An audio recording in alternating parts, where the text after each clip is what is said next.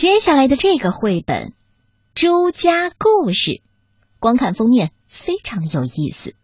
爸爸和两个儿子骑在妈妈的身上，爸爸和孩子们都是带着笑脸的，只有妈妈。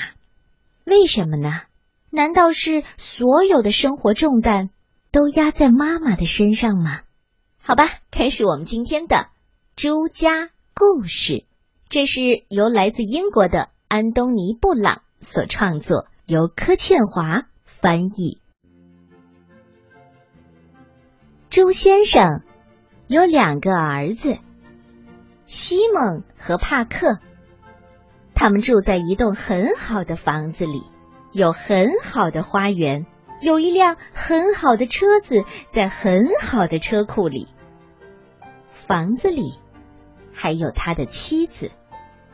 每天早晨，朱先生去上很重要的班之前，总是大声的喊：“亲爱的，早餐呢？快点儿！”每天早晨，西蒙和帕克去上很重要的课之前，总是大声的喊：“妈，早餐呢？快点儿！”他们出门以后，朱太太洗净所有的碗盆。整理所有的床铺，用吸尘器清洁所有的地毯，然后去工作。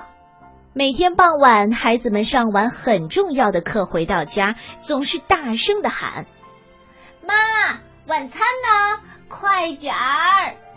每天傍晚，朱先生做完很重要的工作回到家，总是大声的喊：“老太婆，晚餐呢？快点儿！”他们一吃完，猪太太就得洗碗、洗衣服、熨衣服，再做一些吃的东西。可是，在客厅里的猪先生和他的两个儿子呢？他们躺在沙发上看电视。哎呀呀呀呀！有一天傍晚，孩子们放学回到家，没有人迎接他们。朱先生下班回到家，就很不高兴的问了：“我说，你们的妈妈呢？”他们到处找，就是找不到朱太太。哎，壁炉架上有一封信。朱先生打开信封，里面有一张纸。嘿，你猜纸上写着什么？你们是猪。你们是猪，呼呼，好吧，猪先生能说什么呢？唉，好吧，我们三个自己做晚餐吧。他们花了几个小时，哦，做出的晚餐难吃死喽。第二天早晨，他们只好自己做早餐，又是做了好几个小时，难吃死了。第二天的白天。第二天的晚上，第三天，猪太太一直没有出现。朱先生、西蒙和帕克试着照顾自己，他们从来不洗碗盆，他们从来不洗衣服。很快，这个房子变得像猪圈一样。又吃了难以下咽的一餐之后，孩子们哼哼唧唧的尖叫：“妈妈什么时候回来呀？”我怎么知道？朱先生发出低沉的哼哧哼哧的声音，他们全都变得越来越暴躁。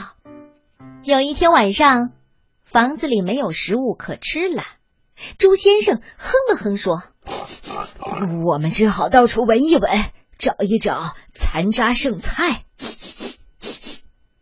就在这时候，哎。朱太太推门走进来了，求求你回来吧，回来吧，求求你！他们从猪鼻子里发出哀求的哼哼声，于是猪太太当然心软的留下来啦。猪先生洗碗盆，帕克和西蒙整理床铺，猪先生还熨了衣服。他们都来帮忙做晚饭，还觉得挺高兴的。妈妈呢？嗯，猪太太当然很高兴啦。顺带的，她把汽车也修理好了，可以在这个假期好好的出外度个周末。这就是我今天带来的故事，你喜欢吗？周先生家的故事。你们家是不是也像朱先生家一样呢？家里的家务活全靠妈妈干了。